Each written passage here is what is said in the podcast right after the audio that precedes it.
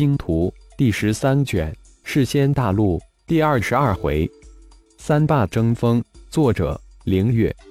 演播：山灵子。金光神力玉，那又如何？太一的声音冰冷、生硬，速度、力量却在瞬间直线攀升，将领域施加在肉体上的力量瞬间撕碎。轰轰！太古神元如同一个固定的沙包，太一拳拳击时发出金属一般的撞击之声。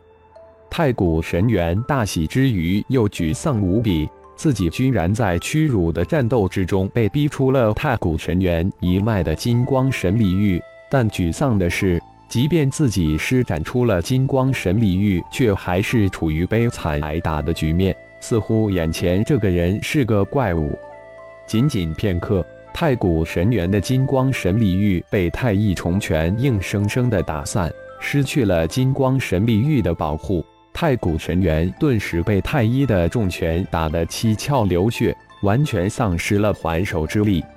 一旁的天翼虎一双巨眼顿时滚落下来，这、这、这太可怕了！这个主人是个怪物。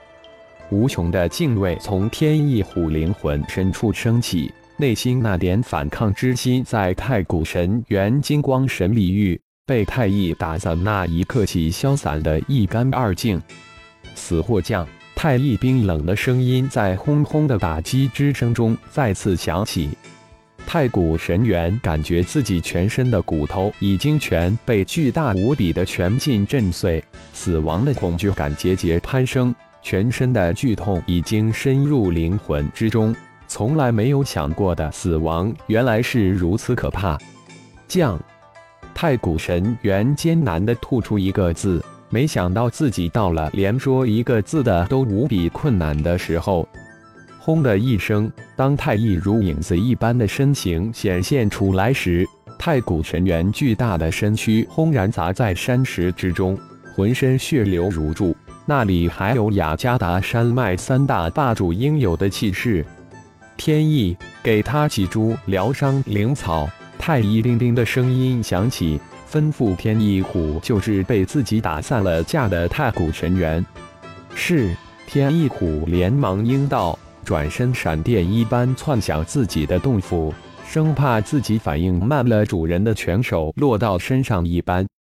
生吞了数十株疗伤灵草之后，再加上太古神元超强的恢复能力，不到一顿饭的功夫，太古神元就站了起来。眼中闪过无比繁杂的神色，但看到太乙那冰冷的眼光之时，立即走了过来。从今天起，我太古为主人之命是从。太古神元低下了他那从未低下的头。为何突然来收服天意？太乙问道。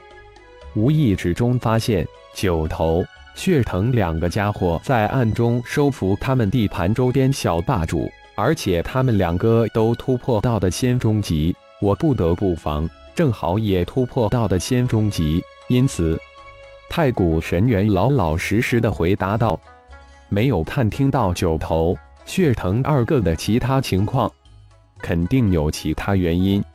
不过我没有打听到。”太古非常肯定的回答道：“天意，你手下有一个叫幻鼠的家伙吧？让他去九头。”血藤那里探听一下。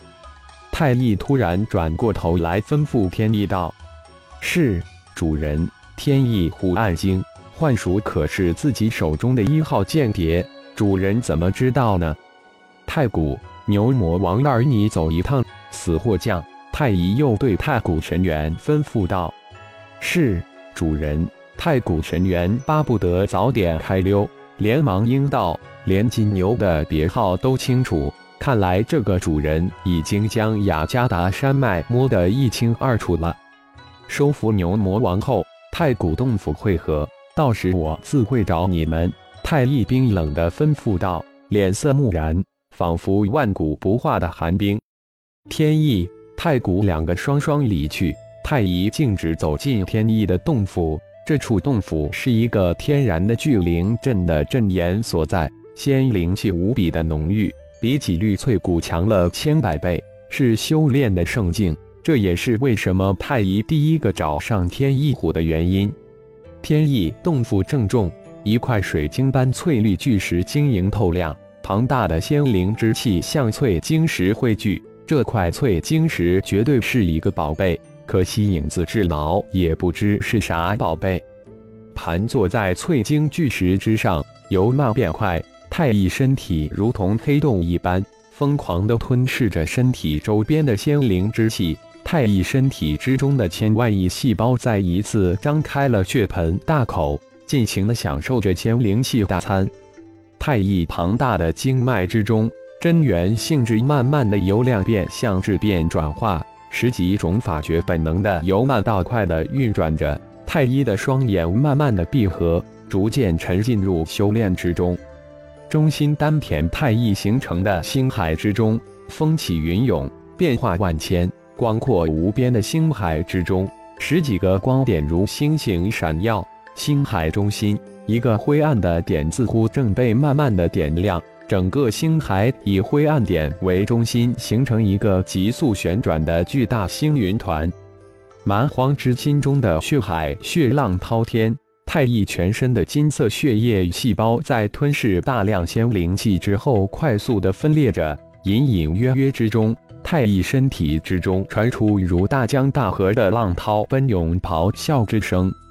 太乙灵魂空间之中，喇叭莲台之上，一个淡淡的人形虚影也慢慢成型。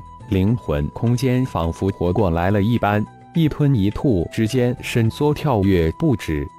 星海、血海、混沌小宇宙隐约之间相互呼应，一种无比隐晦的波动在三者之间传递交流。太古神元有样学样，学以致用，展开金光神力域，硬生生的将牛魔王打服。接着出其不意，将赶过来看热闹的天翼狐裹入领域之中，强行将天翼狐也逼为小弟。趾高气昂的太古神猿带着金牛天翼返回自己的洞府，等候主人太一的出现。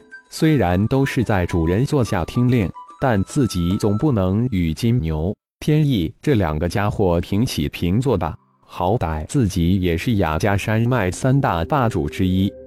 雅加山脉中心区，太古神元现在几乎占据着三分之一的地盘，整合了金牛天意的一帮下属，可调遣达到人仙之境的兽修达到五十之数。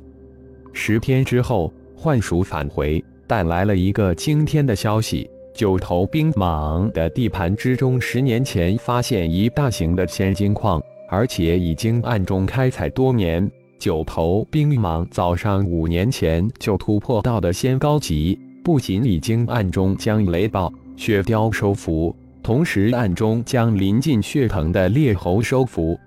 血藤早在几年前也发现不太对劲，于是乎将毒花槐收服。而且血藤不知什么原因也突破到的仙高级之境。最让太古神元惊怒的是，无论是九头还是血藤，都将矛头对准了他，都有先吞并太古之意。而且九头、血藤都准备近期对太古神元动手。妈的，九头有仙经修炼突破到高级，情有可原。血藤怎么可能先我突破到的仙高级呢？难道血藤也得到什么了不得的宝物？都欺负我境界低是吧？那就来吧！太古神元又气又怒，同时又庆幸自己踏进入了领域之境，否则就大事不妙了。感谢朋友们的收听，更多精彩章节，请听下回分解。